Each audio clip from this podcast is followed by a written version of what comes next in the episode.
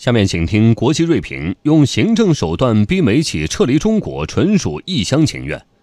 针对美方将对三千亿美元中国输美商品加征百分之十关税，中方近日不得不出台具体反制措施。对此，美方一些人下令美国公司立即撤出中国，寻找替代方案或回美国投资生产。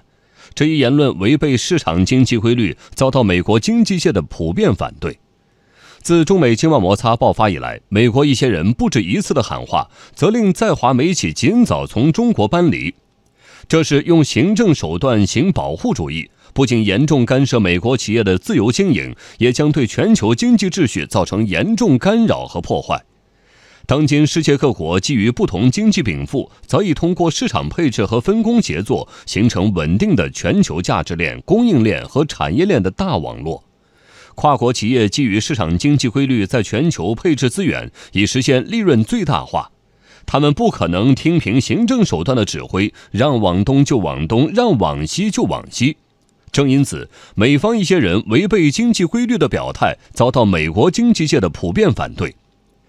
美国全国零售商联合会近日发表声明，强调寻找替代来源是一个代价高昂且漫长的过程。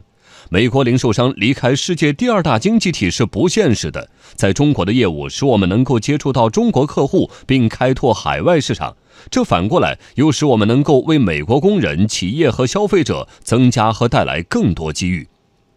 华尔街日报》近日则指出，一些想放弃中国市场的全球制造商最终发现，越南等国无法与中国的条件相媲美，他们将生产基地完全从中国转移出去是不可能的。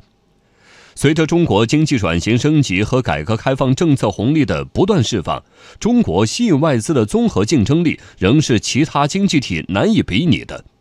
正如有识之士所指出的，美国制造业外流、贸易赤字高企的根源在于自身经济结构痼疾，关税大棒逼退不了在华美企，反倒会逼着美国制造撤离美国，加剧美国产业空心化的危险。这样的结果恐怕是美国一些人始料未及的。